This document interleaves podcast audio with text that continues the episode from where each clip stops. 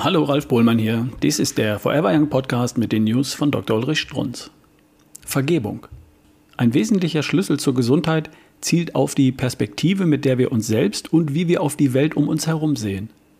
Können wir unsere Perspektiven auch einmal ändern, umdenken, unsere Meinung, unsere Ansichten korrigieren, zugeben, dass wir uns getäuscht haben? Das Dumme an dieser schlichten Gebrauchsanleitung zur Gesundheit liegt wie immer darin, dass es eben nicht um einen einfachen Wechsel der Blickrichtung geht. Den registriert unser Unterbewusstsein ja gar nicht. Es geht in Wahrheit um das Gefühl dahinter. Wir müssen auch mit unserem Gefühl umschwenken. Und das ist tatsächlich viel schwieriger, als man es sich soeben am Schreibtisch vorstellt.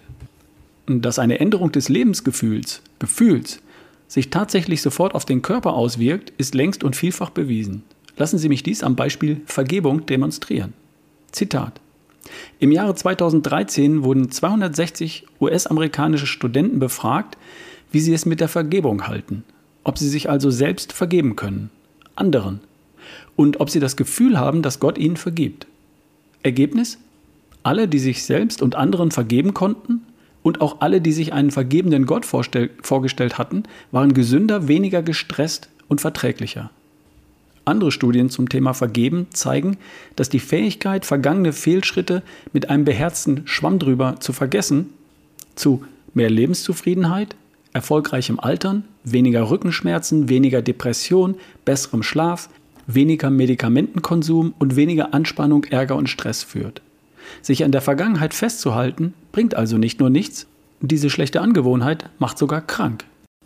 Also noch einmal, Blickrichtung ändern, das Gefühl hinter der Änderung mitnehmen. Erinnern Sie sich noch an meinen Glaubenssatz? Der Herr ist mein Hirte, mir wird nichts mangeln? Nichts weiter als Autosuggestion. Der Versuch, einem tatsächlichen Mangel im Alltag zu begegnen, indem man versucht, das Lebensgefühl dahinter zu verändern.